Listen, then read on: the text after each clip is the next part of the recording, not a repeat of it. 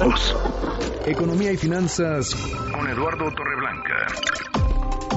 Lalo, qué gusto saludarte, ¿cómo estás? Igualmente, Manuel, gusto saludarte con mucho gusto, igual al auditorio. Se va haciendo costumbre que el presidente López Obrador le corrija la plana en público al subsecretario de Hacienda Arturo Herrera.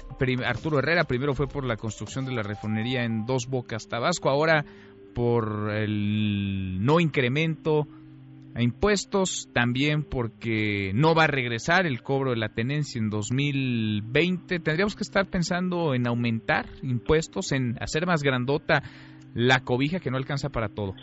Sí, yo creo que eh, eh, es evidente que el compromiso de política social que asistencialista que ha aplicado la presente administración federal requiere de mayores ingresos y se han dado cuenta o quizá no lo tomaron en consideración apropiadamente que la situación de Pemex ya no daba para más, es decir, si fuera una vaca, que no lo es por supuesto, digamos que está sobre sobre eh, sobreordeñada, sobreordeñada, ¿no? Ya no ya no daba para más, en muchas ocasiones llegó en algún momento a tener que endeudarse en dólares la entonces empresa paraestatal para poder pagar los impuestos en México y, ahora pues ha reducido de manera muy importante su presencia en las finanzas públicas entre otras cosas, no solamente produce menos petróleo, sino también ha reducido su aportación al fisco 12%, y un 12%, una cantidad tan importante,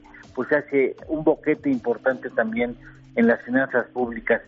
Independientemente, Manuel, de que nosotros en realidad México, en México no se pagan muchos impuestos, o sea, la, la cantidad de, por, el porcentaje del con respecto al PIB que se paga en México en promedio es bajo tomado en cuenta eh, los promedios que son vigentes en, en los países de la OCDE, por ejemplo, Bélgica tiene un 40.7%, Italia 31.1% y México no alcanza a superar el 12% según datos oficiales.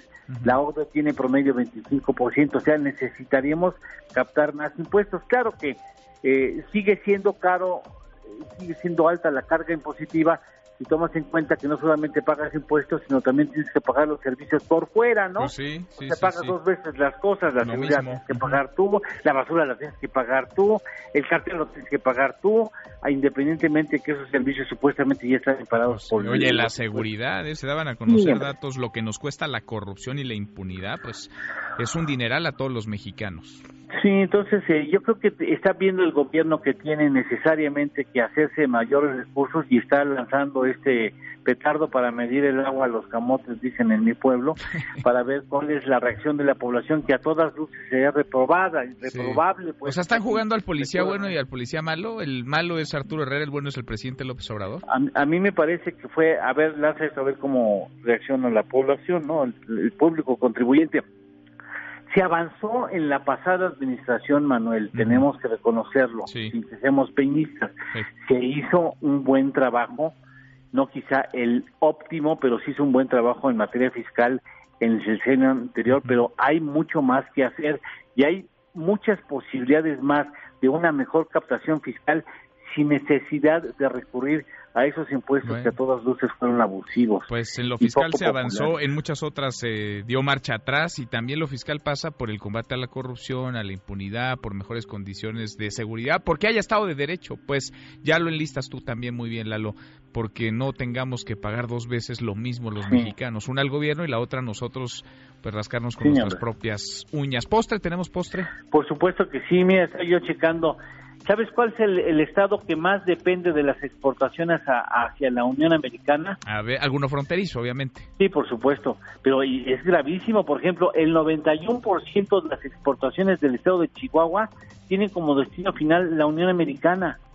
Imagínate el día que te peleas con la Unión Americana. No, no, no. Pues separa tu aparato exportador, 91% es un porcentaje muy alto. Altísimo y sería una pesadilla. Ojalá que no, ojalá que ojalá no. Que nunca suceda, por supuesto. Así es. Lalo, gracias. Gracias a ti. Un abrazo, es Eduardo Torreblanca. Mesa para todos.